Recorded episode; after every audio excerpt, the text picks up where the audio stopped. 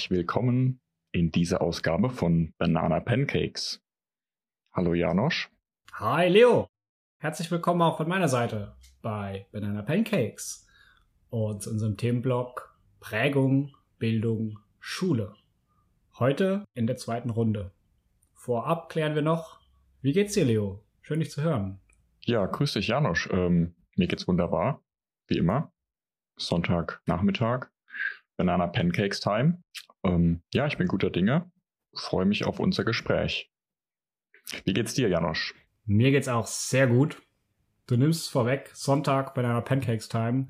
Total entspannt. Heute Morgen laufen gewesen im verschneiten Wald hier am Lerchenberg. Ganz schön. Heiße Dusche, was Frisches angezogen und jetzt sitze ich hier am Mikrofon und freue mich auf den Content, den wir heute zusammen erarbeiten. Ein bisschen was haben wir ja schon vorbereitet diese Woche nämlich. Magst du das anteasern? Ja, genau. Wir haben ein bisschen was vorbereitet. Und zwar ähm, hast du dich getroffen, also ähm, telefoniert, zusammengeschaltet mit dem Herrn Fritz Schubert von der Fritz Schubert Stiftung. Ähm, ich denke, wir hatten das schon mal angeteasert in der ersten Folge zum Thema mit dem Unterrichtsfach Glück. Und es war ist ein sehr, ähm, ja, war ein sehr spannendes äh, Gespräch, glaube ich, ein paar sehr spannende Fragen gestellt und interessant mal seine Meinung zu einigen von diesen Themen zu hören. Und ich äh, denke, es ist ein super Einstieg in die heutige Folge, ähm, ja, um einfach mal noch so eine so eine Perspektive zu bekommen, glaube ich, die so ein bisschen alternative Ideen in den Raum wirft, äh, die vielleicht ein bisschen ja die den aktuellen Status quo im Thema Bildung, Bildungssystem so ein bisschen challengen. Genau, aber du warst in dem Gespräch, vielleicht äh, willst du es noch kurz ähm, einleiten und dann können wir es ja einfach mal vorspielen. Okay, hier ist es.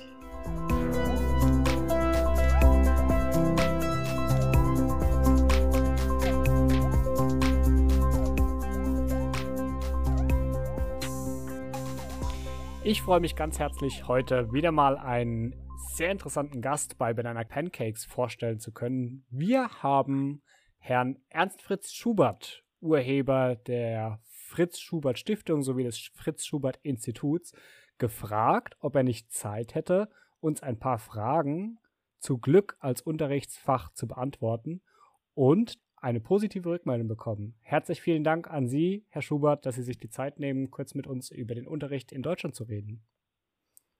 Ja, kein Problem. Wenn es dazu dient, dass vielleicht noch mehr Leute wissen, was sich hinter dem Schulfach Glück verbirgt, ist das doch eine gute Geschichte. Das hoffe ich tatsächlich auch. Wenn Sie möchten, würde ich direkt anfangen mit den Fragen, die wir uns notiert haben. Ganz allgemein hätten wir gern Ihre Vorstellung, Ihre Einstellung gewusst, Herr Schubert. Was ist Glück für Sie?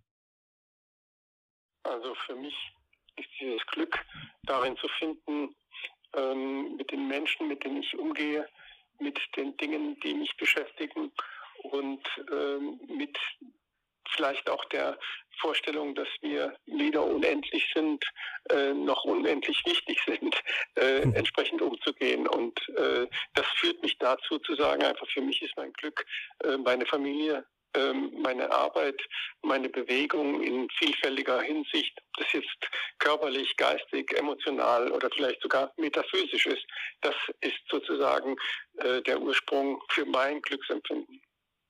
Okay. Wir haben uns in den letzten Wochen mal ein bisschen reingelesen zum Auftrag der Schule und was dort unseren Kindern eigentlich vermittelt werden soll. Und haben da in der Zeit, bei uns, bei, bei Leo und mir ist die Schulzeit zwölf Jahre her etwa, aber wir haben schon eine große Entwicklung zu heute festgestellt. Allerdings haben wir häufig gelesen im Gesetz, dass die Schule den Auftrag hat, die Persönlichkeit zu entwickeln. Und da haben wir uns das gefragt, wie ist denn das, wenn man noch weiter zurückschaut? Können Sie sich daran erinnern, in Ihrer Schulzeit Maßnahmen zur Persönlichkeitsentwicklung erfahren zu haben? Naja, also zu meiner Zeit äh, gab es sozusagen noch eine äh, direkte Erziehung, um das mal so zu beschreiben. Der hat mal über die Fingerspitzen gespürt oder über die Ohren, äh, wenn es einen Schlag getan hat.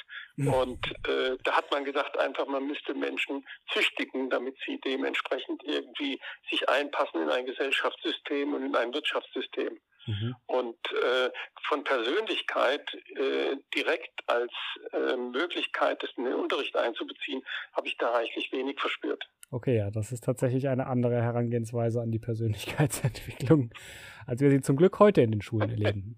Da tut sich ja, tut sich ja immer, immer mehr in der Landschaft, in der Kultuslandschaft in Deutschland. Wir haben naja, so gut, also vielleicht darf ich mal ganz kurz einhaken. Sehr gerne. Also aus diesen äh, körperlichen Züchtigungen sind aber uns die verbalen Züchtigungen immer noch übrig geblieben. Mhm. Oder anders ausgedrückt, es gibt in unseren Schulen einfach noch viel zu viel Fehlerfahnder und zu wenig Schatzsucher. Mhm. Sehr schön. Schatzsucher, das ist ein gutes Wort. Ist, wäre das auch etwa die Stelle, wo Sie aktuell den größten Handlungsbedarf sehen bei der Erziehung und Lehre der Kinder? Dass es noch zu viel um Züchtigung geht und zu wenig um Persönlichkeitsentwicklung? Ja, aber ähm, ich sehe das mal so, dass äh, wir natürlich irgendwo das Gefühl haben, dass äh, Sachfach- und Methodenkompetenz ganz wichtig ist und dass die Sozialisation eine Aufgabe der Schule ist. Aber die Schule als solches, die die äh, Identität, die Persönlichkeit, die Ziele, die Interessen, die Fähigkeiten, die Potenziale der äh, Kinder und Jugendlichen auch entdecken sollte und die fördern sollte, das entdecke ich im Augenblick in der Schule zu wenig, muss ich ganz ehrlich sagen. Und mhm. äh, das ist die Ergänzung eigentlich dessen, was wir auch mit dem Schulfach Glück äh, vorhaben oder beziehungsweise schon realisieren, nämlich hier neben diesen Sozialkompetenzen und äh, äh, Sachen, Methodenkompetenzen, auch die personalen Kompetenzen zu fördern. Und dafür gibt es in der Schule meines Erachtens zu wenig Raum. Und ich führe das darauf zurück, dass also erstens die Lehrkräfte da gar nicht ausgebildet sind, weil das in den Universitäten auch gar nicht vermittelt wird, sondern das geht immer nur um Wissen.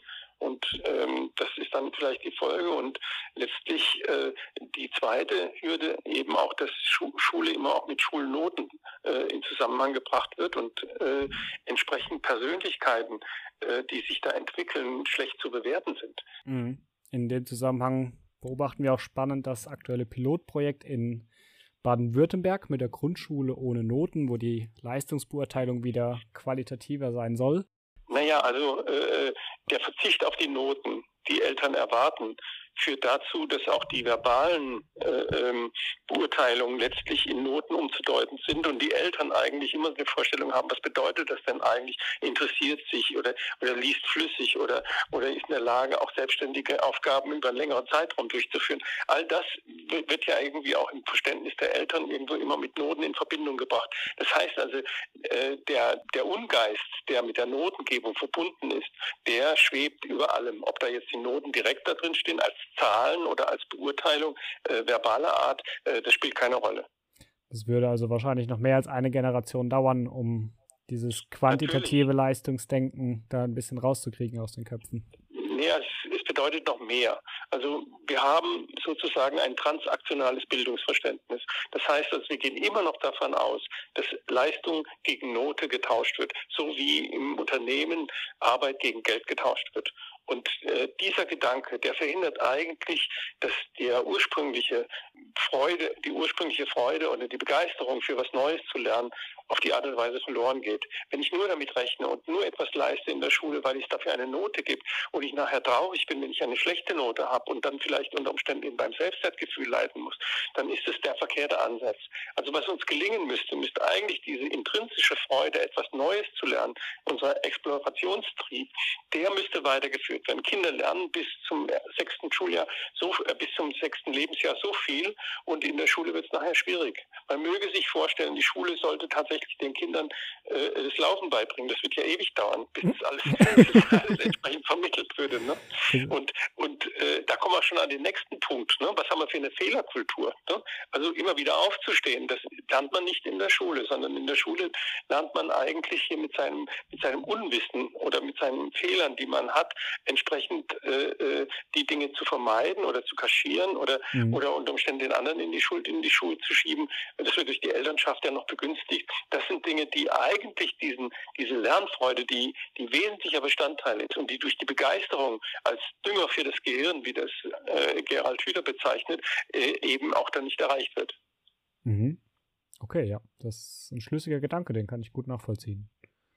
Ähm, gut. Jetzt würden wir, würden wir noch auf das Projekt äh, Glück als Unterrichtsfach konkret eingehen. Äh, ich weiß, Sie haben das schon ziemlich oft beantwortet. Man findet auch, besucht, also an die, an die Hörerinnen und Hörer, Besucht gerne mal die Webseite zum Fritz Schubert Institut. Da gibt es auch unglaublich viele interessante Informationen. Das ist auch schön und verständlich geschrieben. Da kann man sich sehr gut informieren.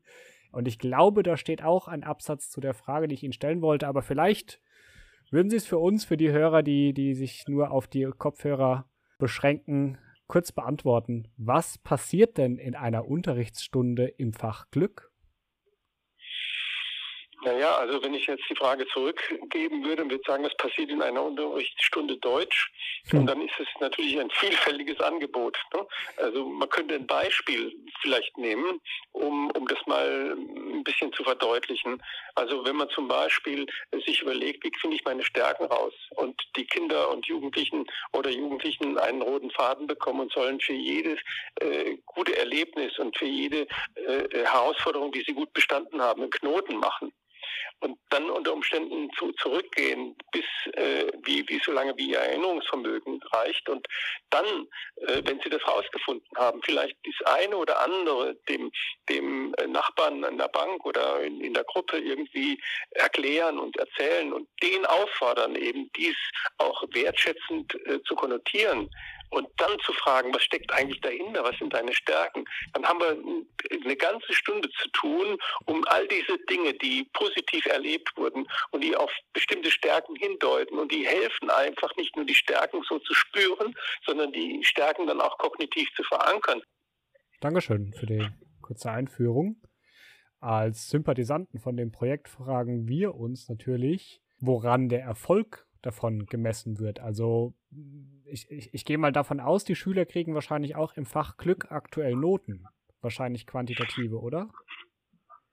Richtig, weil sonst wäre das Fach auch nie akzeptiert worden von der Bundesbehörde. Das, das heißt also, man muss sich überlegen, äh, äh, wie können denn Noten in diesen Fächern geschehen? Und da muss man sich auch die Frage stellen, äh, ähm, gibt es Wissensbestandteile oder ist es eigentlich das Projekt, um das es geht? Und die Projekte und die Projektarbeit lässt sich ja relativ äh, gut beurteilen und benoten. Und hier geht es um ein ganz persönliches Projekt, das die Kinder und Jugendlichen beschreiben. Wenn man das jetzt mal, sagen wir mal, in der, in der Primarstufe oder in der Unterstufe machen will, dann würden die automatisch irgendwo erkennen, dass sie bestimmte Stärken haben, dass sie bestimmte Visionen haben und diese Visionen nachher konkretisieren in ein Ziel und dann dieses Ziel verfolgen. Und über all die, über diesen Prozess als Handlungsprozess dann entsprechend auch eine Dokumentation verfassen, ob das jetzt Bilder sind oder ob das jetzt ein Film ist oder ob das jetzt ein Bericht ist, den sie schreiben. Äh, auf jeden Fall sind sie dann in der Lage, über dieses Erlebnis auch ihren Mitschülern und Mitschülerinnen zu berichten und das vorzutragen. Das wäre eine gute Möglichkeit, sozusagen diese Erfahrung mit der Umsetzung von ganz bestimmten Dingen, die wichtig sind, mit Werten und mit Wünschen entsprechend auch äh, das zu dokumentieren und das kann man benoten. Jawohl, okay, so klingt das tatsächlich sinnvoll. Und woran misst sich, ob ähm, dieses Projekt, so wie es aktuell stattfindet, Erfolg hat? Was, was ist denn da entscheidend? Um den Erfolg des Projektes als solches, sondern es geht tatsächlich darum, sich mit diesem Projekt so auseinandergesetzt zu haben. Das heißt also, im hm. Gegensatz zu allen anderen Fächern sind wir nicht zielorientiert, sondern prozessorientiert. Also das, was wir damit erreichen wollen, um das nochmal zu, zu erklären, ne? Ähm, um den Menschen sozusagen zu helfen, nicht im Erdulderstatus stehen zu bleiben, der vielleicht dadurch veranlasst wird, dass man sagt, ich habe vielleicht nur ein, ein Fixed Mindset, um das jetzt mal so ein bisschen zu, zu fassen und zu sagen, ich kann sowieso kaum noch was dazulernen. Die Lehrer und Lehrerinnen haben mir attestiert, dass ich eigentlich nichts anderes kann, als irgendwo stillzuhalten und, und mich mit dem abzufinden, mit dem wenigen Wissen, was ich habe. Stattdessen aber äh, äh kommt es darauf an, in Gestalterstatus oder handlungsorientiert zu sein, gestaltorientiert zu sein, um zu sagen, mein, mein Mindset kann wachsen, ein Growth-Mindset sozusagen, das mir hilft, auch an knifflige Aufgaben heranzugehen, an Herausforderungen äh, äh, mich zu messen und die Dinge anzugehen. Und das innerhalb, aber auch außerhalb der Schule auch als solches in meine Haltung und Einstellung aufzunehmen. Jetzt hören jede Menge Leute ihr und mein Interview hier in diesem Podcast und ich kann mir gut vorstellen, dass der ein oder andere dabei sein wird, der das ganz toll findet, worüber wir hier sprechen. Gibt es denn die Möglichkeit, ähm, Ihre Vision, Ihre Mission zu unterstützen? Mehrfach. Ne? Also äh, äh, erstens direkt, indem ich einfach sage, ich möchte mehr davon erfahren, ich möchte mich weiterbilden. Äh, wir haben wir haben mit unseren äh, ähm, Kooperationspartnern mittlerweile 20 Angebote in Deutschland, ähm, die dazu beitragen, dass über 500 Lehrer und Lehrerinnen pro Jahr weitergebildet werden, die befähigt werden, dieses Schulfach Glück oder anders ausgedrückt das Lernziel Wohlbefinden auch in den Schulen äh, äh, tatsächlich nicht nur vorzutragen, sondern tatsächlich auch zu realisieren. Und ähm, das ist eine Möglichkeit, sich bei uns einfach anzumelden für diese Weiterbildung, die ein Jahr dauert und die durch unser Institut beziehungsweise durch unsere Lizenznehmer durchgeführt wird. Ob das jetzt in, in Hamburg, in Berlin, in, in München, in Frankfurt oder, oder in Basel oder in, in Zürich oder in Wien stattfindet, das kann man sich dann entsprechend seinem Heimatort irgendwie aussuchen.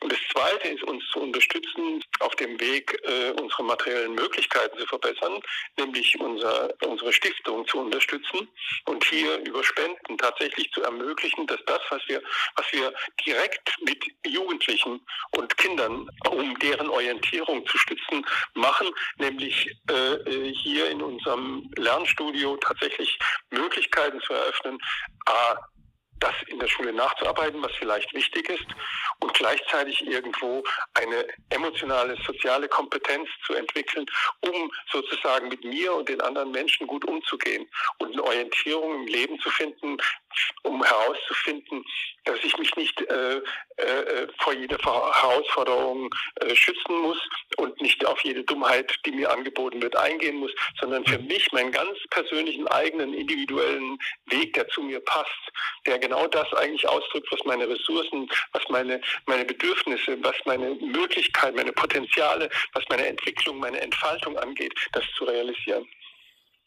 Vielen Dank. Also hier von mir auch nochmal der, der Aufruf an alle Sympathisanten, die sich das angehört haben. Ich fände das richtig schön. Die Mitarbeiter des Fritz Schubert Instituts sowie der Fritz Schubert Stiftung, aber vor allem die Kinder und Lehrkräfte, die am Ende davon profitieren, die freuen sich, glaube ich, sehr über jede Form der Unterstützung.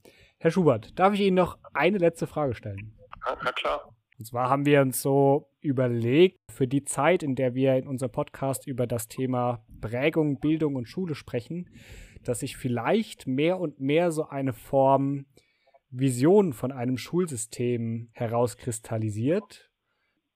Genau, und das deshalb wollten wir ganz gerne an der Stelle Sie fragen. Jetzt unabhängig vom temporären Weltgeschehen oder wie das aktuell stattfindet. Mhm. In Ihren Augen, wie würde das perfekte Schulsystem aussehen? Mit der Zielsetzung ähm, der Selbstbildung und Selbstentfaltung äh, den jungen Menschen helfen, für sich ein Konzept zu entwickeln, was tauglich ist für die Herausforderungen, die auf die Jugendlichen und Kinder im ersten Alter zu, äh, zutreffen und zukommen. Und zweitens äh, ihnen die Möglichkeit geben, äh, die Freude am Lernen, die ursprünglich ja eine sehr menschliche Eigenschaft ist, dass man die behält. Wunderbar. Möchten Sie noch was ergänzen? Nö. Dann bedanke ich mich ganz, ganz herzlich für Ihre Zeit. Super. Das äh, verschafft verschafft uns einen, einen tollen und interessanten Content und ich hoffe, Ihnen reichlich Aufmerksamkeit für alles, was Sie machen. Und so, so, wünsche ich Ihnen in Zukunft auch ganz viel Glück und Erfolg. Genau, dass das, dass das gut weitergeht. Aber jetzt habe ich doch noch eine Frage. Bitte ja. Jetzt habe ich noch eine Frage an Sie. Ähm, was ist denn für Sie Erfolg? Und was ist denn für Sie Glück? Das sollten Sie mir jetzt auch mal beantworten. Genau, also ich habe, ich habe ähm, zum Glücksbegriff, da wir uns damit auseinandersetzen, habe ich da auch zwei Herleitungen gesehen, nämlich die eine, die man natürlich verwendet in ich hatte kein Pech, sondern ich hatte Glück, als ich eine Tombola gewonnen habe. Und ah, natürlich ah, aber ja. die wesentlichere Begriffsbedeutung, die ich jetzt persönlich mehr mit Glückseligkeit assoziiere. Und ich hatte es ist noch keine zwei Wochen her, ein recht inspirierendes Gespräch mit meinem Bruder, in dem auch das Zitat fiel, dass man nicht glücklich werden kann, sondern nur glücklich sein. Und das spiegelt für mich sehr groß, wie und wann ich einen Moment der Glückseligkeit spüre. Das heißt, mhm. in dem Moment, in dem ich an meiner Situation nichts ändern muss, fühle ich mich glücklich. Okay. Ähm, was ist Erfolg? Erfolg ist schwierig. Erfolg ohne Bezug auf ja, Sie, Sie, haben mir es gewünscht, also ich muss jetzt einfach nachfragen, ich muss ja wissen, was Sie, was Sie mir wünschen, ne? um es mal so zu formulieren.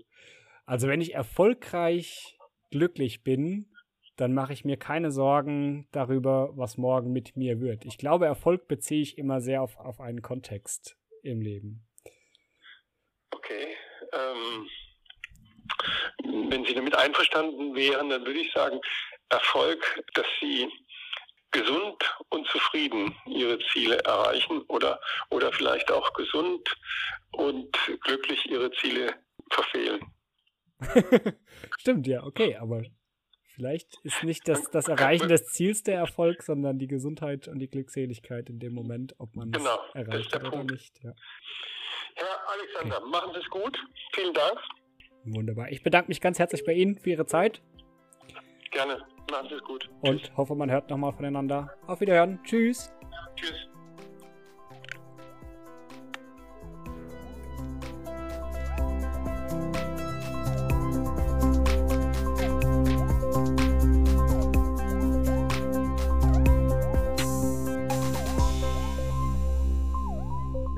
Cool. Ja, mega spannend. Also Fritz Schubert Stiftung und Fritz Schubert Institut hat er mich verbessert, als wir uns da unterhalten haben. Mhm. Vielleicht können wir ja den ein oder anderen spannenden Kommentar mal in unserem heutigen Dialog zerreißen. Abgesehen von unserem aufschlussreichen Gespräch mit Herrn Fritz Schubert haben wir euch heute noch was mitgebracht. Und zwar ein Gast. Den Jonathan. Jonathan! Herzlich willkommen, Jonathan. Hi. Schön, dass du heute bei uns bist. Danke, danke, ihr Lieben. Danke, dass ich dabei sein darf. Ja, mega cool. Ähm, ich glaube, es ist super spannend. Also für mich auf jeden Fall. Ähm, wir kennen uns ja so ein bisschen und ich weiß da ganz genau, was du machst, äh, nämlich Lehramt zu studieren. Mm, und deswegen passt du ja auch genau. wunderbar in die in unser aktuelles Themengebiet. Mm, vielleicht magst du einfach mal so zwei, drei Sätze zu dir sagen, was ähm, ja, was vielleicht was du genau studierst, lernst, ähm, ja, wo du so herkommst. Ja, klar, kann ich gern machen. Also ich bin der Jonathan. Ich äh, bin 26 Jahre alt. Ich habe mein Abitur in der Südwestpfalz gemacht, in Dahn am Ottfried von Weißenburg Gymnasium und habe dann eigentlich direkt nach meiner schulischen Laufbahn den Weg an die Uni gefunden. Ich studiere an der JGU in Mainz Deutsch und Geschichte auf Gymnasiallehramt und bin jetzt gerade im Master of Education. Master of Education. Das klingt ja cool. Genau. Also das war früher ja ein, ein anderer Studiengang, also der war anders aufgebaut mit Staatsexamen, aber in Rheinland-Pfalz ist es mittlerweile ein Bachelor-Master-Studiengang. Ah ja. Gibt es noch das Lehramtsexamen in Deutschland? Ja, zum Beispiel äh, in Saarbrücken, in unserem Nachbarbundesland. Mhm. Also da ist es wirklich ein Staatsexamen noch wie Juristen oder Wirtschaftsprüfer. Wenn ja. die Lehrer auch natürlich vom Staat geprüft, ob die dazu in der Lage sind. Okay. Ja, vielleicht können wir ja auch einfach mal noch ein bisschen früher einsteigen, wie jetzt schon im, ja. im Studium und so. Wir haben uns nämlich letzte Woche auch viel überhalten um das Thema, ja, so eher so frühkindliche ähm, Bildung, sag ich mal, oder auch eben die Grundschule. Und ich denke, äh, wir wollten ja heute vielleicht so ein bisschen den, äh, quasi den, den Wechsel dann machen auf die, ähm, wie, wie, sagt man, ähm, Sekundarstufe oder ähm, mittlere Mittelstufe wahrscheinlich. Ja. Ähm, genau, wir hatten uns, ja, wir hatten uns ein bisschen gefragt, ja, ähm, was, was waren so unsere Erinnerungen auch an die Grundschule? Was haben wir da so ähm, speziell mitgenommen, auch unter dem, ich glaube, ähm, ja, wir hatten uns so ein bisschen mit dem Thema beschäftigt, dass man irgendwie in der Schule ja eigentlich auch so eine Art Persönlichkeitsentwicklung ähm, durchlebt und was wir da so mitgenommen haben aus der Grundschule. Äh, vielleicht wäre es ganz interessant, ähm, da einfach auch mal die Frage an dich noch äh, zu spielen, was du so mitgenommen hast aus der Grundschule und wie sich, wie diese Zeit so bei dir hängen geblieben ist, was du da so gelernt hast in der Zeit, wenn du dich daran erinnerst. Hm, das ist eine gute Frage, ja, ist schon lang her. Also bei mir in der Grundschule, ich war halt, man muss schon sagen, ich war eigentlich ein eher sehr verträumter Schüler ähm, und bisschen chaotisch. Ich glaube, ich habe ziemlich viel erstmal lernen müssen, genau mit dem Konzept überhaupt klarzukommen. Also ich war eher so unorganisiert und habe auch ähm, viele Hilfe zu Hause gebraucht. Oft bei Hausaufgaben war ich unkonzentriert. Ähm, aber ich habe auch natürlich viele Freunde gefunden und ähm, ich habe tatsächlich auch, war mir schon immer wichtig, die Beziehung zum Lehrer. Also mir war das immer sehr wichtig und ich weiß noch eine gute Anekdote. In der dritten Klasse, da haben wir einen Lehrer bekommen, der war eigentlich so unter den Grundschülern so gefürchtet und war so als der strenge Lehrer markiert. Ähm, und als ich ihn dann tatsächlich bekommen habe, war das voll meine Art von Lehrperson, äh, mit der ich gut zurechtgekommen bin. Mhm. Der war sehr so autoritär so oder aus dieser Zeit. Wie, was hat was hat dazu geführt, dass er diesen äh, diesen ja Status bekommen hat? War war der sehr autoritär, sehr streng oder was was war quasi sein Trill? Er war schon autoritär, ja, das kann man kann man schon so sagen und er war auch jetzt sehr vielleicht nicht unbedingt ja doch konservativ könnte man auch sagen. Wir haben sogar gebetet noch vorm Unterricht. Oh wow, okay. Ähm, ja, ja, also wirklich wie in so, wie man sich's vorstellt, in so einer bayerischen ländlichen Schule mit dem Jesus Kruzifix an der Wand. Nee, aber er hat seine Prinzipien gehabt, aber er ist auch, äh, war sehr unterstützend eigentlich und hat, war sehr engagiert. Das merkt man dann auch immer. Mhm. Cool. Wenn du sagst, dass du so Hilfe gebraucht hast, um da Anschluss an das Konzept zu finden, Woran denkst du genau? Also wo, wobei hat man dich da unterstützt? Da ging es wahrscheinlich um Noten, oder? Ich glaube vielmehr um Motivation tatsächlich. Hinzugehen also und Freude dran zu haben, oder? Ich hatte Freude an der Schule, aber ich hatte vor allem sehr Probleme dann für, ich hatte glaube ich schon damals die, dieses äh, Gefühl, dass die Schule für mich dann wie so eine Art äh, Job war und mhm. wenn ich nach Hause komme, will ich Schluss haben dann will, soll vorbei sein und ich bin nie mit Hausaufgaben klargekommen. Da, da war die große Herausforderung. ja. ja und du verstehst es natürlich auch in dem Alter nicht, was Hausaufgaben überhaupt bringen sollen. Ja. Mhm. So, für mich eine ganz große Erkenntnis irgendwie jetzt, wo ich mich mal im Erwachsenenalter reflektiere und zurück reinversetze ins Schulsystem und da das hinterfragen möchte, ist es immer irgendwie so eine Übung, diesen Spagat zu schaffen. Ja, okay, du heute finde ich das natürlich total logisch, was ich mir da denke und so weiter. Aber wenn ich mir vorstelle, wie ich in dem Alter war, 10 oder 14 oder 16, dann hätte sie mir das nicht erklären können. ja. ja, auf jeden Fall. Ja, und ähm, dann hast du deine Hausaufgaben aber dann fleißig gemacht, äh, weil du zu Hause Unterstützung bekommen hast? Auf jeden Fall. Also die, ich finde, die, die, die Unterstützung durch die Eltern spielt eine sehr große Rolle und das ist auch sogar, glaube ich, empirisch sehr gut zu erfassen. Mhm. Also mhm. da gibt es, glaube ich, einige Studien. Ich kann jetzt nicht direkt welche namentlich nennen, aber ähm, ich habe mich schon reingelesen, dass das auf jeden Fall eine Rolle spielt. Also sowohl die sozialökonomische Herkunft als auch die, die kulturelle ja. des Kindes. Ja, es ist echt verrückt, was das, äh, also wie groß der Einfluss dessen eben ist, ne? Ähm, das quasi Total. Fast, fast noch stärker wie das, wie die Schule quasi an sich ist auch sehr viel größer. Und auch wie die Schule bewertet wird durch, durch die Eltern. Also mhm. die, äh, Eltern stellen ja auch immer eine gewisse Erwartung an Schule. Und ähm, bei manchen ist die sehr hoch und sie aber äh, denken auch, dass die Schule den Grundstein setzt. Und bei anderen ist es so, dass die die Schule nur eine sekundäre Funktion einnimmt und das vermitteln sie auch dann ihren Schülern, was dann wiederum ja sich auf die, die Motivation auswirkt. Ja, klar. Es ist vielleicht so ein bisschen auch, äh, ja, dass man als, als manche Eltern quasi auch diese Verantwortung dann in, de, in dem Sinne quasi abgeben an die Schule und sagen, okay, du gehst jetzt auf die Schule, ähm, jetzt ist quasi ziehe ich mich da aus diesem Bereich zurück und du lernst da, was du lernen sollst. Ja. Und in anderen ähm, Elternhäusern ist es vielleicht eher so, dass man das irgendwie begleitend nutzen und dann eben zu Hause noch ähm, da auch noch irgendwie Wert drauf legt, das weiter zu fördern. Aber es ist interessant, das ist ja dann im Prinzip, vielleicht kann man da jetzt quasi den, den Übergang machen zu der ähm, ja, weiterführenden Schule. Wie, woran hast du das denn, erinnerst du dich an diesen Entscheidungsprozess? Also ähm, es gibt ja quasi in Deutschland dann diese drei unterschiedlichen Schulsysteme oder ich denke, damals war das bei dir wahrscheinlich auch noch so, ne? Ähm, dass wir uns oder die Eltern sich quasi entscheiden müssen, auf welche Schule schicken wir das Kind. Erinnerst du dich dran an diesen Entscheidungsprozess, an diesen äh, an, diesen Über an diese Übergangszeit?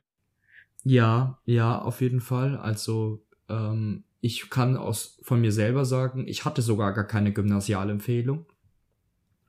Ähm, das hat nicht unbedingt nur mit den Noten zusammengehangen, sondern auch an meiner Bereitschaft und der Motivation, von der wir es ja schon hatten. Und das hat sich dann auch durchgezogen. Also meine Mutter hatte diesen Empfehlungen nicht gefolgt. Ich bin aufs, aufs Gymnasium und ich hatte aber auch schon in der Mittelstufe eine sehr schwere Zeit und habe dann aber total meine Motivation wieder in der Oberstufe gefunden. Mhm. Dann ist diese Entscheidung auch ähm, eher von deiner Mutter so ein bisschen initiiert worden, sag ich mal, auf das Gymnasium dann zu gehen. Weißt du, wie inwiefern du da quasi mit einbezogen wurdest in diesen Entscheidungsprozess?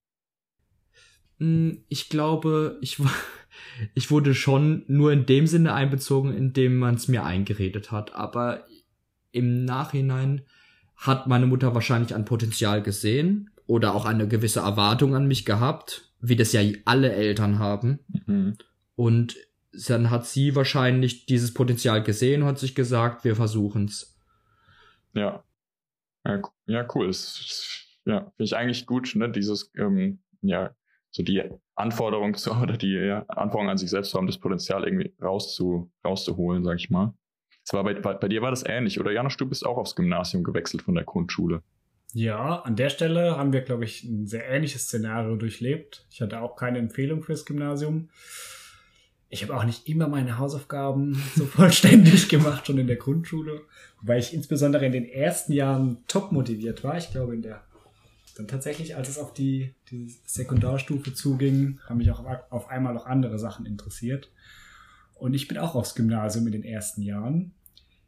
Ich habe aber nicht, so wie du, den Prozess durchlebt, dass ich heute sagen kann, ja, ich hatte da eine schwere Zeit, aber bin durchgekommen, sondern ich habe mir es auch in der Zeit leicht gemacht und bin dann nach wenigen Jahren auf die Realschule zurückgewechselt. Einfach weil mein Interesse nicht ausgeprägt war zu lernen, weil ich nicht das Gefühl hatte, damals als junger Mensch Nutzen von dem zu haben, was mir dort vermittelt wird. Hm.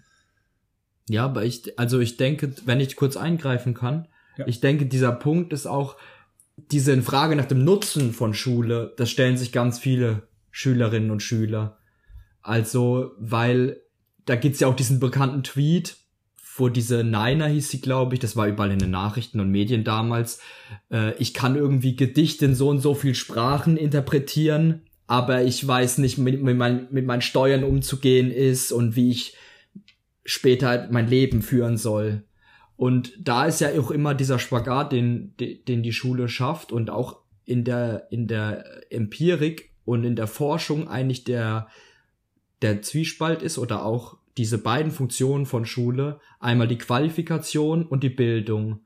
Also einmal sollst du qualifiziert werden für spätere Jobs.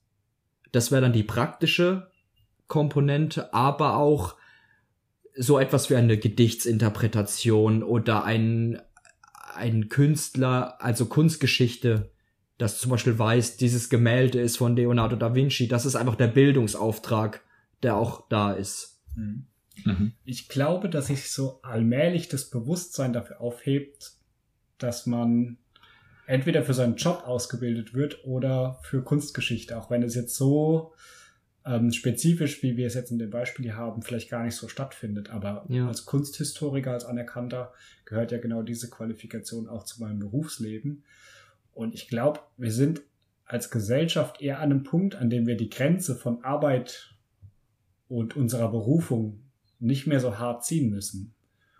Und da gibt's einige interessante Ansätze, die darauf plädieren, dass man während seiner Schullaufbahn mehr Möglichkeiten hat, sich zu spezialisieren. Früher als Mensch schon die Möglichkeit hat, sich für Wahlfächer zum Beispiel einzuschreiben und dafür weniger an anderen Fächern teilnimmt.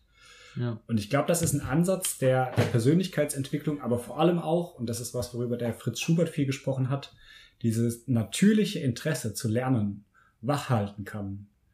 Du hast das konsequent ähm, gemacht, gelernt in der Mittelstufe. Und ich habe das Interesse verloren am Lernen. Das ist jetzt ein echt gutes Beispiel dafür, wie mhm. die Gestaltung von der Art und Weise, wie Schule für die von den Kindern erlebt wird, wie sich das auswirken kann dann auf ihre Laufbahn. Ja, auf jeden Fall. Der ähm, Heraklit hat, ähm, glaube ich, gesagt, oder zumindest bin ich irgendwie über dieses Zitat gestolpert online, Bildung ist nicht das Befüllen von Fässern, sondern das, sondern das Entzünden von Flammen. Hm, mhm. Das fand ich ganz interessant in dem Zusammenhang. Ja, das, das Produkt, also das impliziert ja auch so ein bisschen diese Prozessorientierung, die mittlerweile eigentlich viel mehr das Ziel ist. Also nicht einfach nur Zahlen, Daten, Fakten lernen, ja. sondern dass du diese Denkanstöße in den Kindern erzeugen willst. So Neugierde quasi anzustacheln und irgendwie das eigenständige Eben, die Wissbegierde genau. Ja. Mhm. Also das, das heißt, in der bildungswissenschaftlichen Forschung schwebt da immer der große Begriff kognitive Aktivierung. das ist okay. so der große. Stimmt, ja. Das habe ich letzte mhm. Woche auch gehört vom Herrn Schubert. Ja, ja. Genau, mhm. darauf auch das Prozessorientierte, also das, den Fokus darauf zu liegen, legen, was in dem Moment passiert, in dem ein Kind oder ein Jugendlicher etwas lernt mhm. und nicht den Fokus darauf zu legen, ein bestimmtes konkretes Wissen abzufragen in der Zukunft, das er mal gelernt hat. Ja. wir merken immer mehr, dass diese Fähigkeit immer weniger wert wird, weil sich die, das Wissen, das wir brauchen, das wir anwenden im Alltag, immer schneller verändert. Durch Technologie und Digitalisierung, aber auch durch die Fortentwicklung von unserer Gesellschaft. Und deswegen habe ich so das mitgenommen, dass die Prozessorientierung beim Unterrichten immer mehr Gewicht kriegt und dementsprechend wahrscheinlich auch kriegen sollte. Ja. Mhm. ja. Da, da habe ich äh, eine interessante Studie oder also es ist ein Psychologe, Pädagoge, der Thomas Städtler hat da wohl mal eine Studie zu gemacht, wo es quasi darum ging, also man kennt es glaube ich auch ein bisschen unter diesem Begriff Bulimie lernen. Da würde ich jetzt auch gleich dich dann äh, zu, zu äh, fragen, Jonathan, wie du das wahrgenommen hast, äh, am Gymnasium zum Beispiel, weil es ja doch schon so ein bisschen in meiner Wahrnehmung zumindest immer dieser Unterschied war zwischen diesen ähm, unterschiedlichen Schulen, also Gymnasium, Real, Gesamtschule oder Hauptschule damals. Ähm, so die gefühlt war es einfach die Menge an Unterrichtsstoff, die man halt durchnimmt und das quasi am Gymnasium einfach deutlich mehr lernen muss und deutlich mehr Stoff quasi ähm, behandeln muss und es quasi einfach so ein bisschen der größte Unterschied Unterschied zwischen diesen Schulen ist. Und mhm. dieser Thomas Städter hat eben in seiner Studie herausgefunden, dass im Prinzip nur ein Prozent des Lernstoffs, der quasi in Lehrplänen steht, in den meisten Fächern quasi nur ein Prozent davon wirklich hängen bleibt und später quasi noch ähm, präsent ist. Und das fand ich schon richtig krass, weil es ist ja echt, also ich meine, das kennt man ja so ein bisschen aus der Schulzeit, dieses Auswendiglernen. Und das war für mich immer so der Inbegriff von den, ähm, von diesen Lernphasen im Gymnasium, auch wenn ich das nie mitgemacht habe. Für, für mich von der Realschule ja. aus betrachtet war das immer so das Gefühl, die, die haben da diese Lernphasen, wo du echt dir so viel Zeug reinprügeln musst. Und mhm. es bleibt vielleicht dann so ein bisschen ja. offen, was davon quasi später noch, ähm, noch hängen bleibt. Und da, da jetzt vielleicht dann eben die Frage an dich, und dann hast du das Gefühl, da ist quasi viel hängen geblieben. Hast, also wie hast du diese Lernphasen wahrgenommen? War das Bulimie-Lernen? Also das stimmt schon. Also man, man vergisst einiges und ich finde, das zieht sich sogar noch in der universitären Bildung weiter. Also wenn man jetzt nicht irgendwie mega Big Brain ist und sich alles super merken kann dann merkt man das schon, dass du eigentlich immer nur ein gewisses Pensum erreichen kannst. Aber was, glaube ich, viel mehr auch dabei hängen bleiben soll, ist, dass du, wenn du eben prozessorientiert arbeitest, dass es gar nicht mehr darum geht, ob du, wenn du zum Beispiel in Geschichte ein Datum lernst, dass du das noch in zwei Jahren perfekt immer noch weißt, sondern dass du dann eher weißt, wo kann ich nachforschen, wo kann ich das wiederfinden, wo kann ich mhm. sozusagen das nochmal wiederholen. Und ich glaube, darum geht's auch in der Uni dann weiter, weil die, ich meine, das Gymnasium soll ja auch immer noch die Vorbereitung für die Hochschulbildung geben. Aber du hast recht, man vergisst schon viel und man muss auch immer wieder was nachholen. Mhm. Meinst du, du hast da auch das Lernen gelernt quasi am Gymnasium oder kam das erst später am ähm, jetzt im Studium? Hm. Also vielleicht, eine, ja, vielleicht ein bisschen unfair die Frage. Ich meine, grundsätzlich hast du wahrscheinlich schon vorher äh, lernen gewusst, wie man lernt, aber ich meine so ähm, vielleicht so ein bisschen auch wirklich die, weißt du, so die Herangehensweise ans Lernen. Ja, äh, es kommt natürlich auch immer darauf an, was dann das das Niveau und das Ziel ist.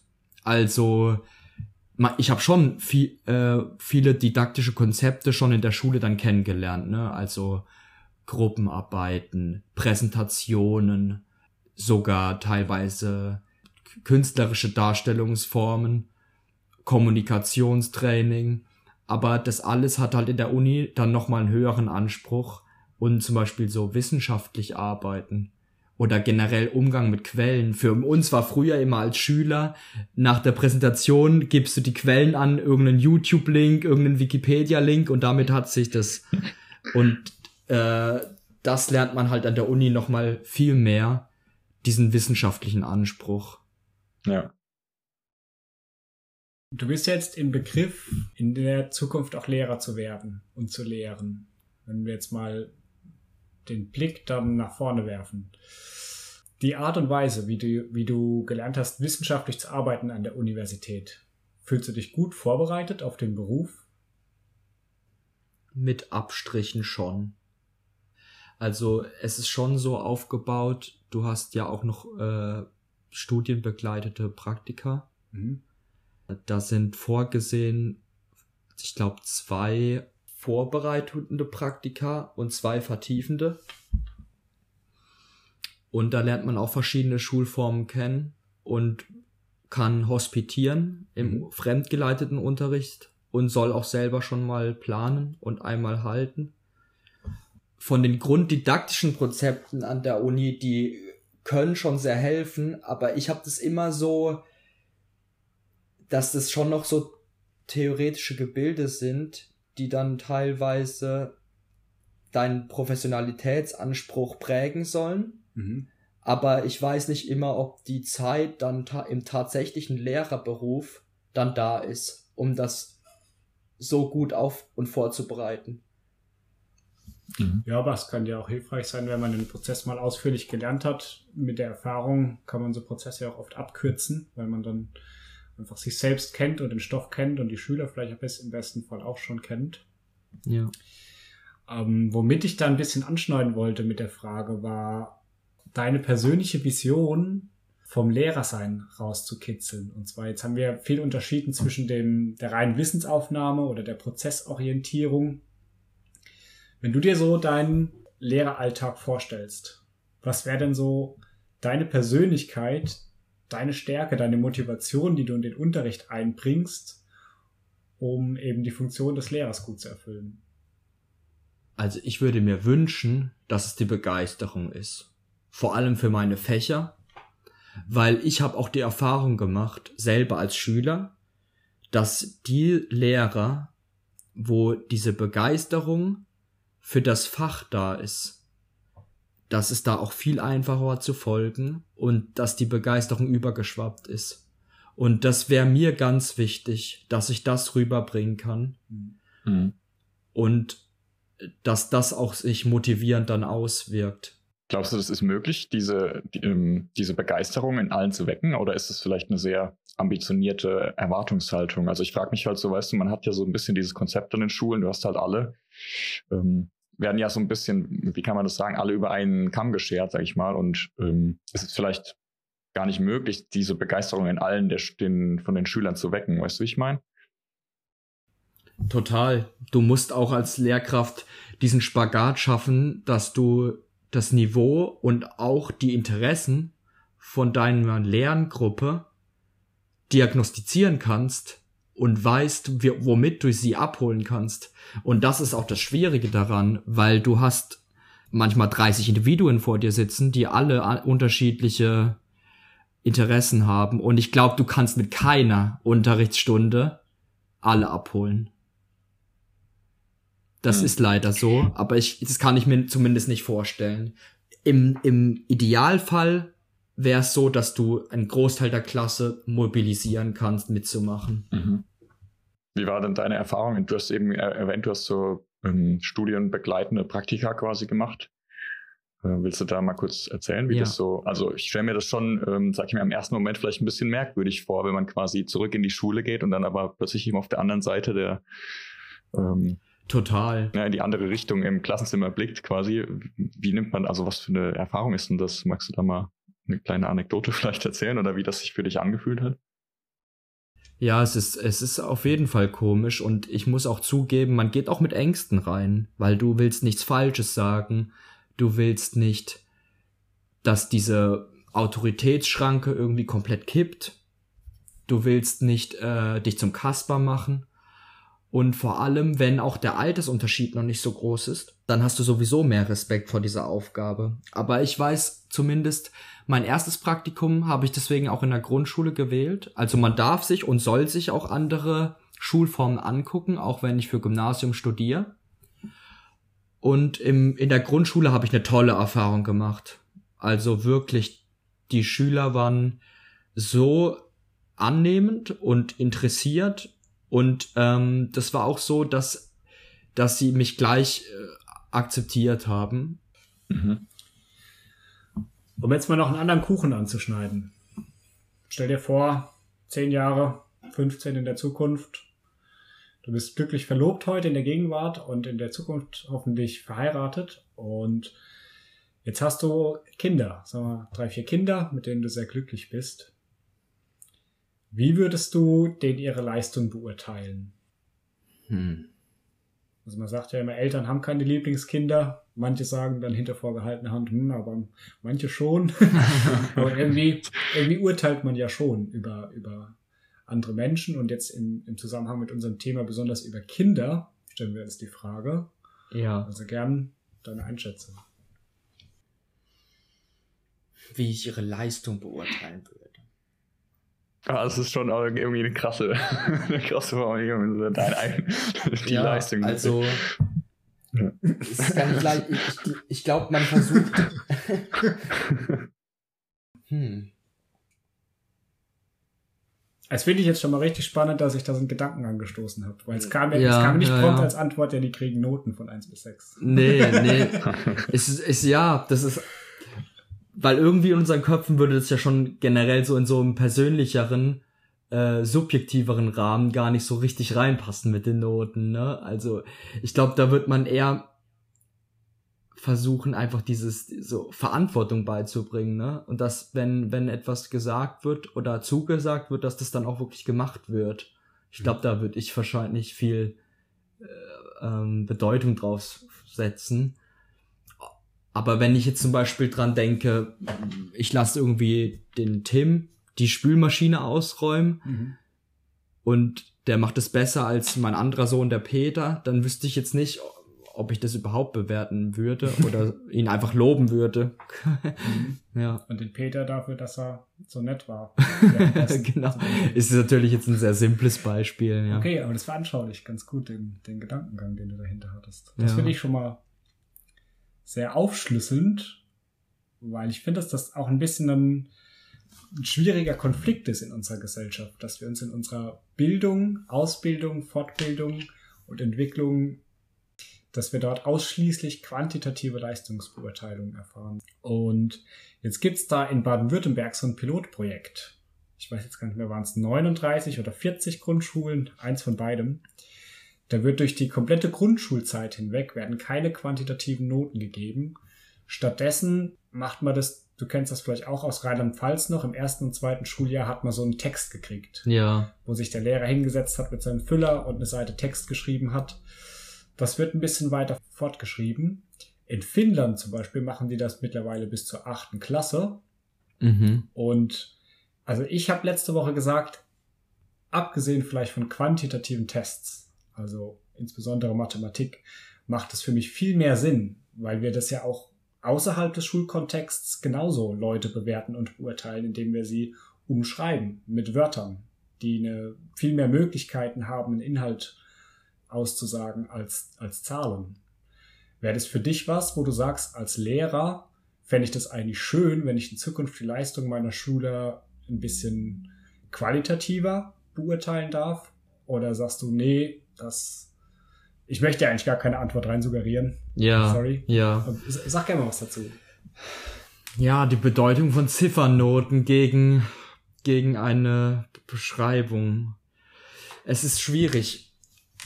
Ich glaube, das ist halt auch viel von unserem System bedingt und auch später für die für die Qualifikationsbildung, die über die wir es schon ja hatten, für, als Vorbereitung für den für den Arbeits Alltag oder auch als, als Qualifikation, äh, ist es interessant, dass, also ich glaube, es, das Ziffernsystem ist nicht perfekt, ähm, weil es auch niemals alle Nuancen treffen kann. Ich glaube, es soll eher ermöglichen, dass du einen einigermaßen objektiven Anhaltspunkt bieten kannst. Also, dass du irgendwie Leistung misst.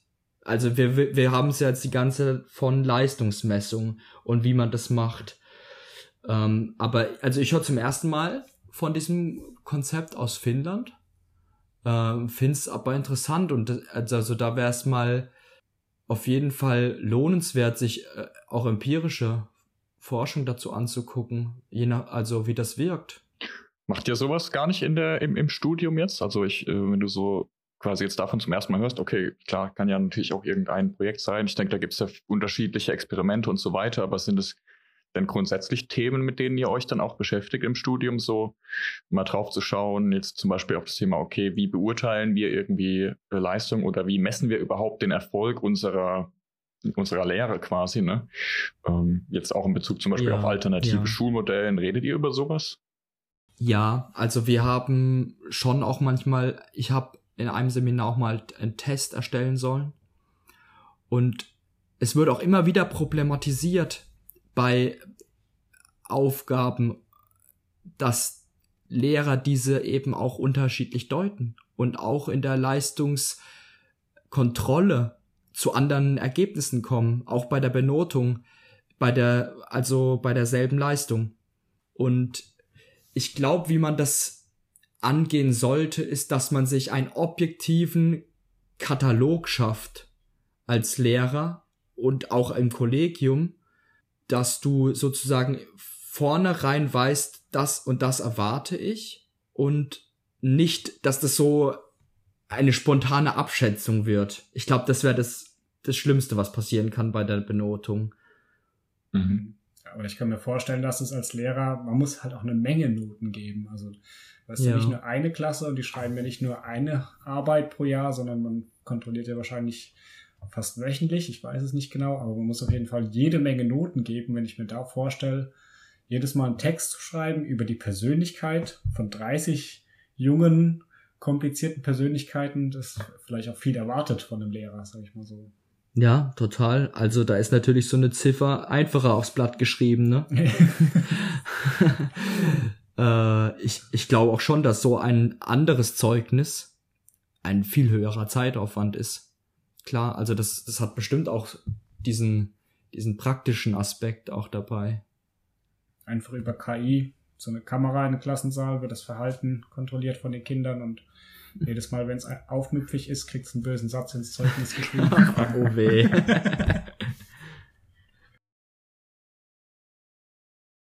nee, aber generell auch, also nochmal, um auf deinen Punkt zurückzukommen, Leo.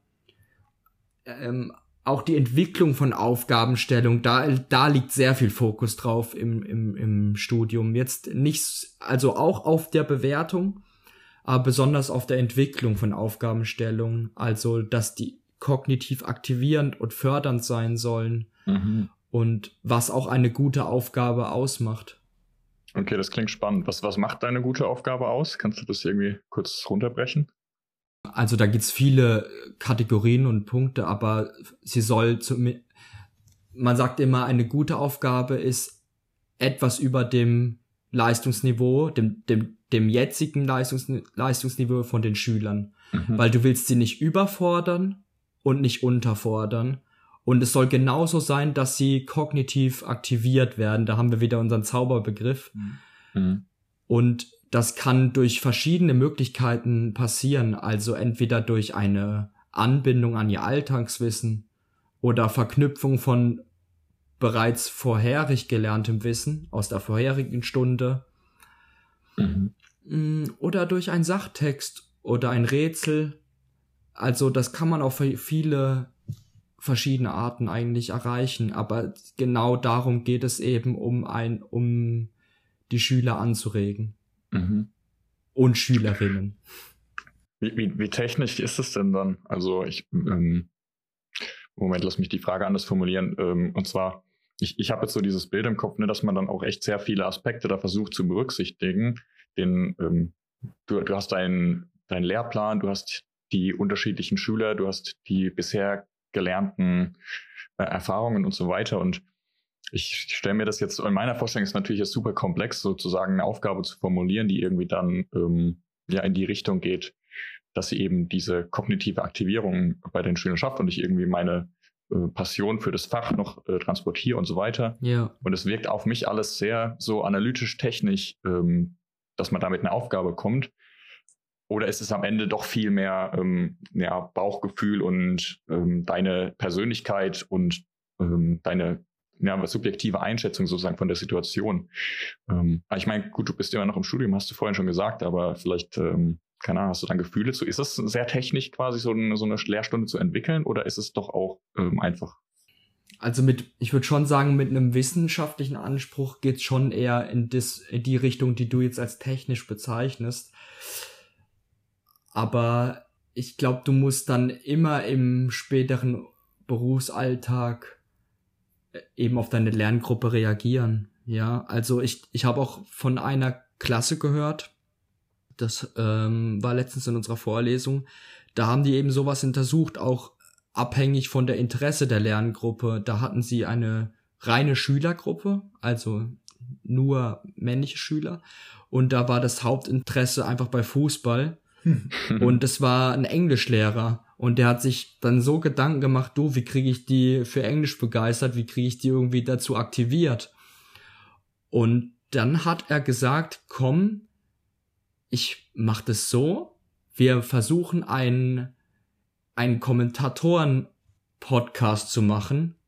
Und er hat dann sozusagen zwei Schüler äh, FIFA spielen lassen und die anderen sollten Englisch drüber kommentieren. Hm. Also die sollten die Kommentatoren sein. Mhm. Und so hat er versucht, sozusagen Hobby und Interesse mit dem Unterricht zu verbinden.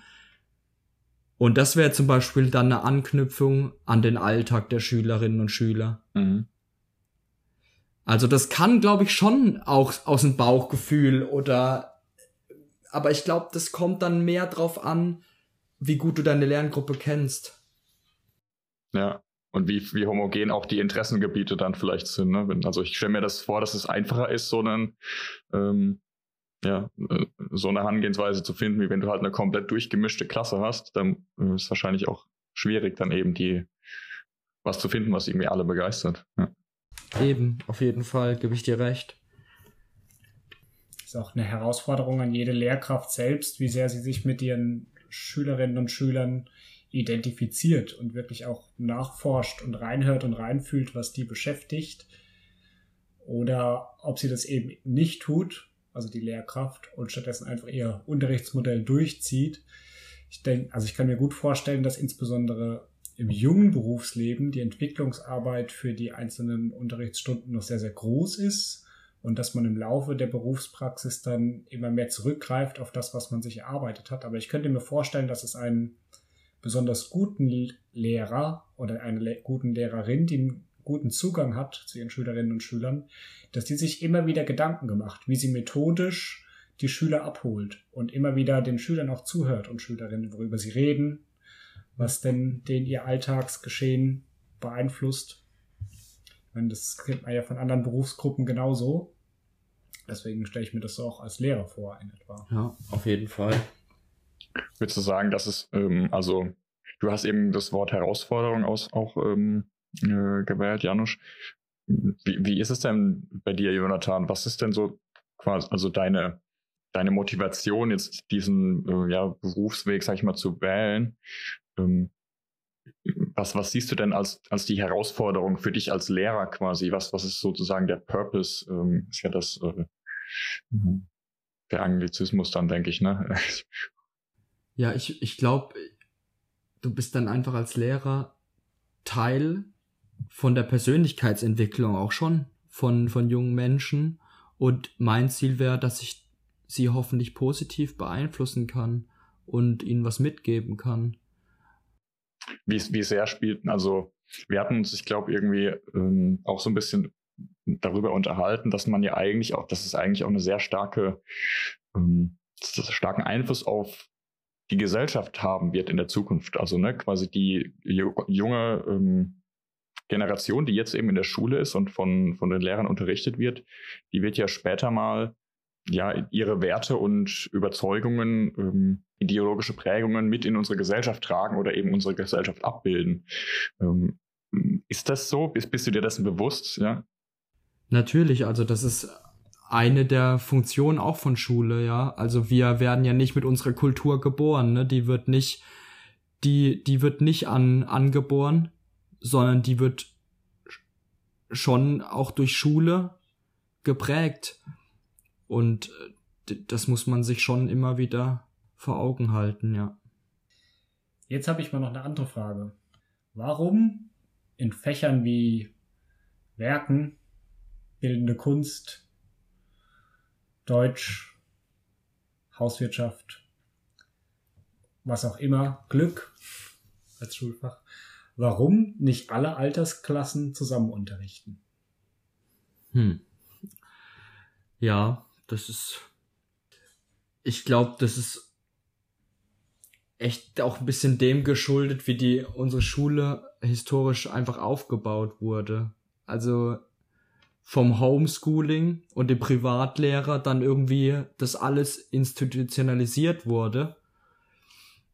Und dann hat man irgendwie diesen Weg gewählt, ne, nach Jahrgangsstufen das zu sortieren. Denkst du, es würde Sinn machen, wenn ich als Zwölfjähriger mit einem 40-Jährigen zusammen im Werkenunterricht bin? also man könnte bestimmt auch was mitnehmen und lernen. Also ich denke, jemand mit mehr Lebenserfahrung kann dann immer auch weiterbringen. Nur die Frage ist, so eine Lerngruppe und auch das Konstrukt einer Klasse lebt ja auch bisschen, habe ich zumindest das Gefühl von gemeinsamen Interessen.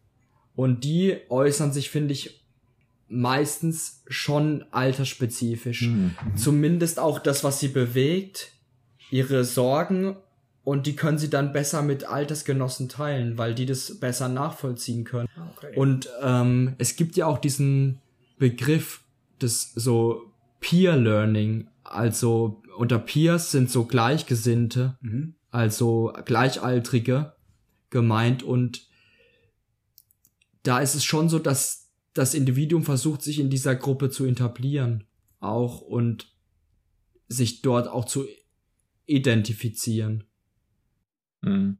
Ja, das ist ganz interessant. Ich habe, äh, ja, meine intuitive ähm, Betrachtungsweise war nämlich auch, wie du so sagst, wenn man sich anschaut, wo dieses System so auch herkommt und wahrscheinlich ist das irgendwie auch aus alles irgendwie aus dem Militär entstanden oder was weiß ich, das weißt du vielleicht noch besser, aber am Ende des Tages ähm, dachte ich halt so, es macht vielleicht gar nicht so viel Sinn, wenn man das jetzt heute nochmal machen würde, würde vielleicht gar nicht so eine, würde man vielleicht gar nicht auf so eine Lösung kommen, das so altersbedingt eben zu kategorisieren oder so einzuteilen. Ja. Aber so aus der Betrachtungsweise, also das ähm, lässt mich auf jeden Fall nochmal neu darüber nachdenken, was natürlich schon irgendwie klar, wenn ne, in dieser Altersgruppe hat man halt wahrscheinlich dann auch die größte Überschneidung an gemeinsamen Interessen und so weiter. Aber das, ja, ja. kann ich mir schon vorstellen. Interessen, Sorgen etc. Et mhm. ja. Also ich glaube, da, äh, das kann natürlich auch manchmal negative Effekte haben. Also zumindest ist, glaube ich, bei vielen Peer-Gruppen dann auch, dass es dann gar nicht mehr so wichtig war, erstmal das Lernen und die Stoffe des Inhalts, sondern vielen ist es dann auch in gewisser Weise erstmal wichtig, in dieser Gruppe zu gelten, in dieser Klasse. Wer bin ich?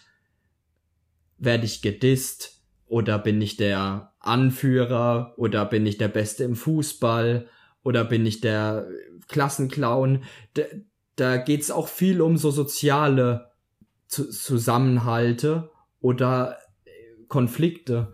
Und ich glaube, das ist eben auch stärker, wenn du viele Gleichaltrige zusammen hast, mhm.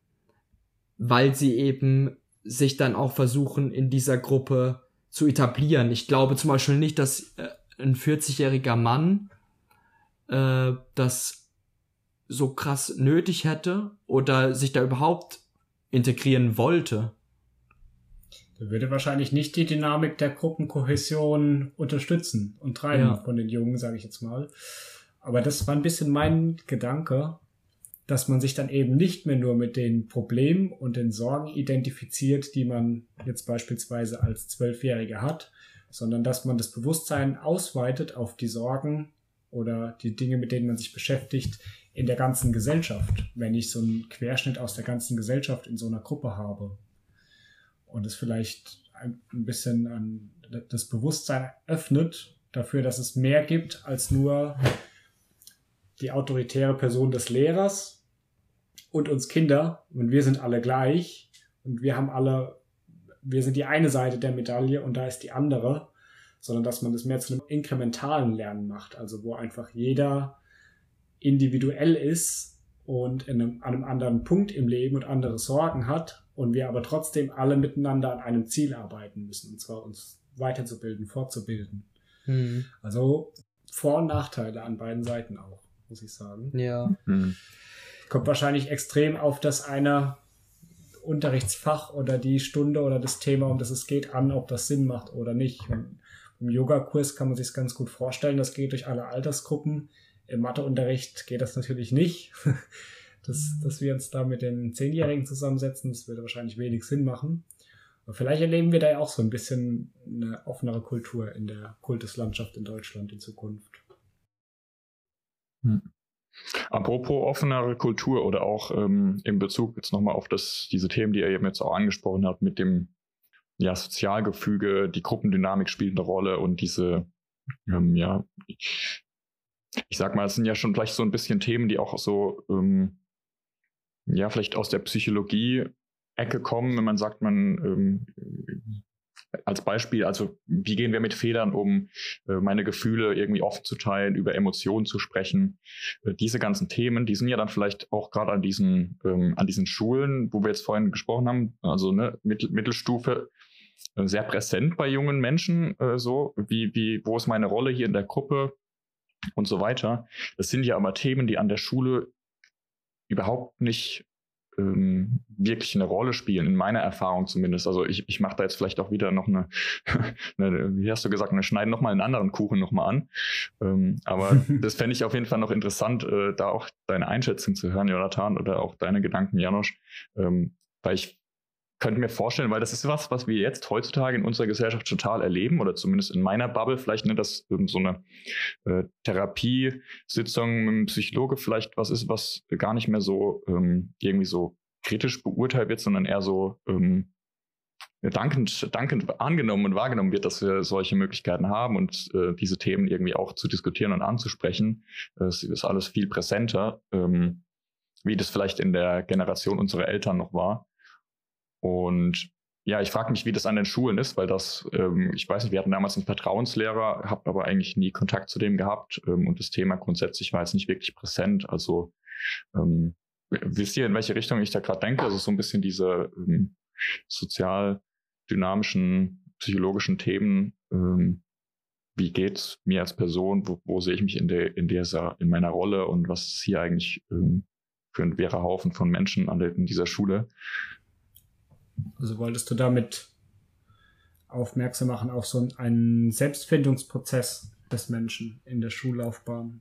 Ja, genau. Vielleicht so ein bisschen, ja, wie du sagst, dieses Thema äh, Selbstfindung, äh, Persönlichkeitsentwicklung, das ist ja alles mehr so unterschwellig eigentlich. Also das ist ja nicht, ähm, weißt du, direkt kommuniziert, okay, wir, wir, wir sind hier auch da, um eben diese Themen zu behandeln, sondern das ist was, was halt einfach passiert, ohne dass drüber gesprochen wird. Oder äh, ist es nur in meiner Wahrnehmung so?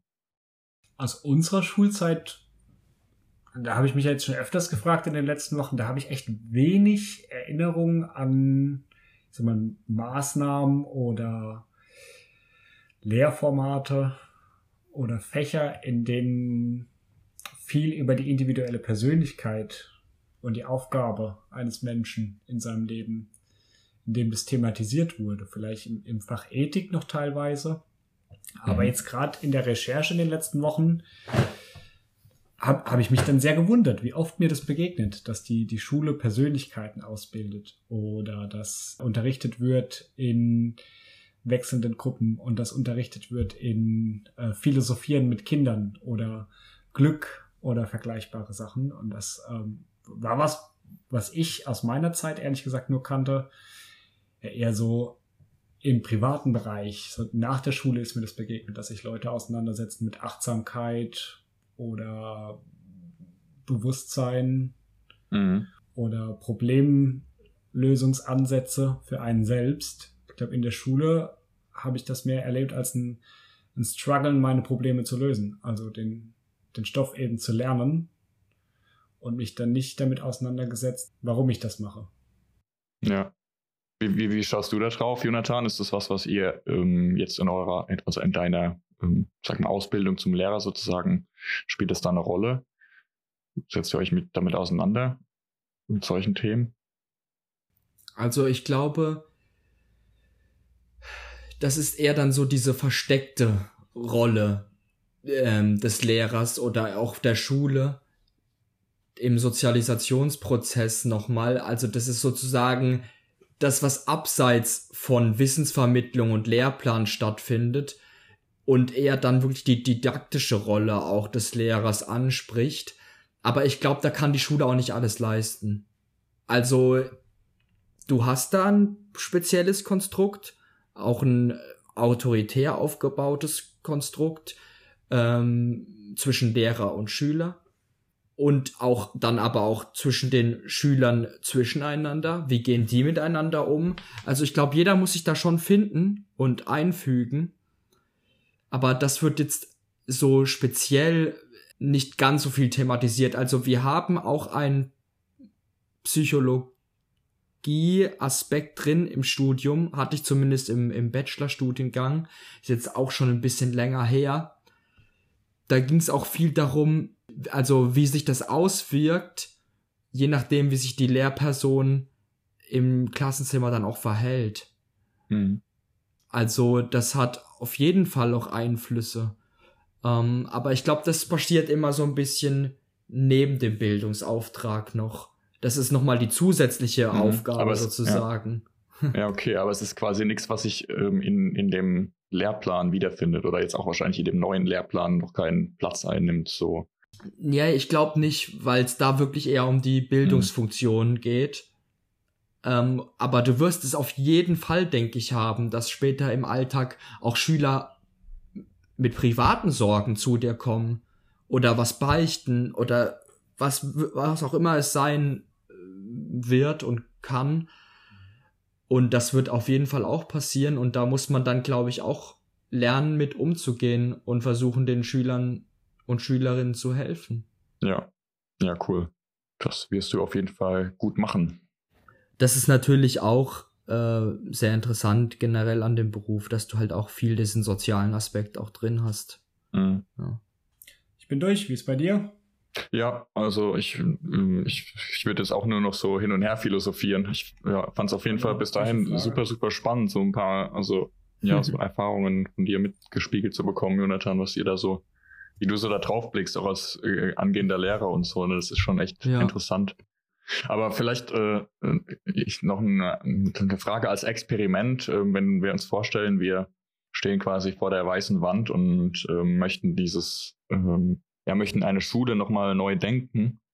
Ähm, hast du vielleicht ein, zwei äh, Ideen oder Vorstellungen, wie, wie für dich sozusagen die optimale Schule aussehen würde? Was würdest du sozusagen gerne, wenn du jetzt eine eigene Schule äh, aufmachen würdest, was, worauf würdest du achten wollen? Was wären so äh, vielleicht witzige oder auch äh, gute oder interessante äh, Gedankenmodelle, die du da gerne sehen würdest? Also ich glaube, mir wäre es sehr wichtig, dass, dass, die, dass es. Hm, das ist eine gute Frage.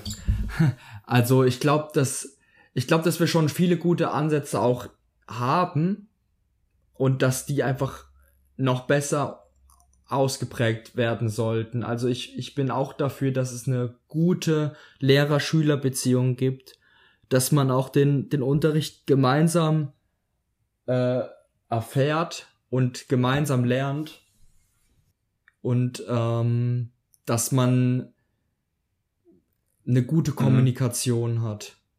Aber jetzt, ich, mir fällt jetzt nicht irgendwie jetzt so ein neues, geniales Konzept ja. jetzt auf, auf, äh, nee, kann ich verstehen. auf Anhieb ja. ein. Ja, ich, ich denke, wir machen da vielleicht so eine kleine, ähm, kleines Experiment daraus. Ich mache mir in den letzten Wochen so ein paar Gedanken, was, weißt du, was, wenn ich jetzt, also ist natürlich nur aus Spaß, so mal hinzusetzen, okay, was, wie würde ich mir jetzt eine Schule neu denken, so dass ich denke, ja, da würde ich gerne so Schüler sein, weißt du.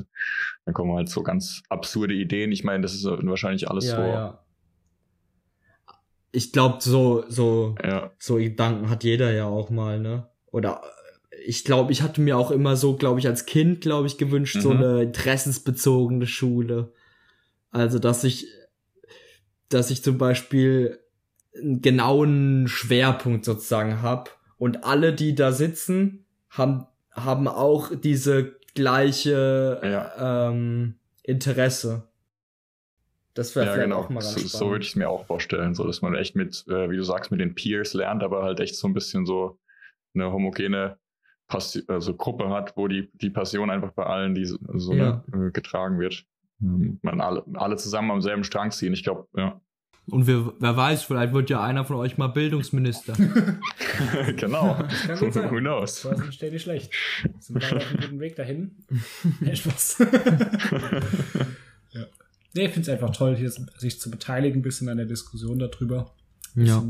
das mitzuprägen, was die Leute darüber denken, beziehungsweise überhaupt mal Fragen anzustoßen, die wir uns vielleicht lange nicht mehr gestellt haben. Und insbesondere, wenn es der ein oder andere werdende Lehrer hört, dann freue ich mich und dann finde ich, haben wir die, die Mission hier in unserem Podcast mit unserer Folge heute auch schon sehr, sehr gut erfüllt. Insofern bleibt es an mir zu sagen, vielen lieben Dank, Jonathan, erstmal für den tollen Input, der wirklich nochmal um die ein oder andere Ecke weiter gedacht hat, als das der Leo und ich allein konnten und der uns auch nochmal ein bisschen aus der Box rausgeholfen hat. Ich wünsche dir auf jeden Fall, dass du das Studium erfolgreich abschließt und richtig viel Spaß am Lernen und Unterrichten und Fördern und Erstellen von Entwicklungskonzepten hast in Zukunft. Vielen Dank, dass du heute da bist. Ja, vielen, vielen Dank auch von meiner Seite, Jonathan. War sehr interessant. Vielen Dank auch. Toller Input. Freut mich, freut mich. Und nächste Woche schauen wir noch ein bisschen nach vorne an die, in die universitäre und Erwachsenenbildung im Allgemeinen, Lifelong Learning und unser Schulkonzept. Wie wär's? Ja, cool, das klingt gut. Genau. Erwachsenenbildung, Lifelong Learning, was es nicht noch alles gibt zum Lernen. Finde ich gut. Äh, Vielleicht können wir auch so ein bisschen Technologie uns noch anschauen. Würde mich zumindest interessieren, was es da so an, an Entwicklungen gibt. Genau, und dann können wir ja noch vielleicht ein Schulkonzept vorstellen. Okay, ist auch wieder, haben wir uns wieder viel vorgenommen, aber das kriegen wir hin. Gibt es nicht vielleicht schon eine Technologie, die sich irgendwie selbst vorstellen kann oder mag? In unserem Podcast? ah ja, da können, können wir, genau. Kann sich vielleicht was finden lassen. Müssen wir mal rumfragen. Das probieren wir. Sehr gut. Okay. Ja, dann danke auch dir, Leo, nach Berlin. Ich freue mich auf nächste Woche. Ja, ich freue mich auch. Vielen Dank, Janosch. Vielen Dank, Jonathan. Ähm, Ich wünsche euch noch einen schönen Nachmittag, Abend. Dir auch, mein Lieber. Wunderbar. Bis bald, Rian. Ciao, ciao. Ciao, ciao. Tschüss, schöne Woche euch. Macht's gut, ihr zwei.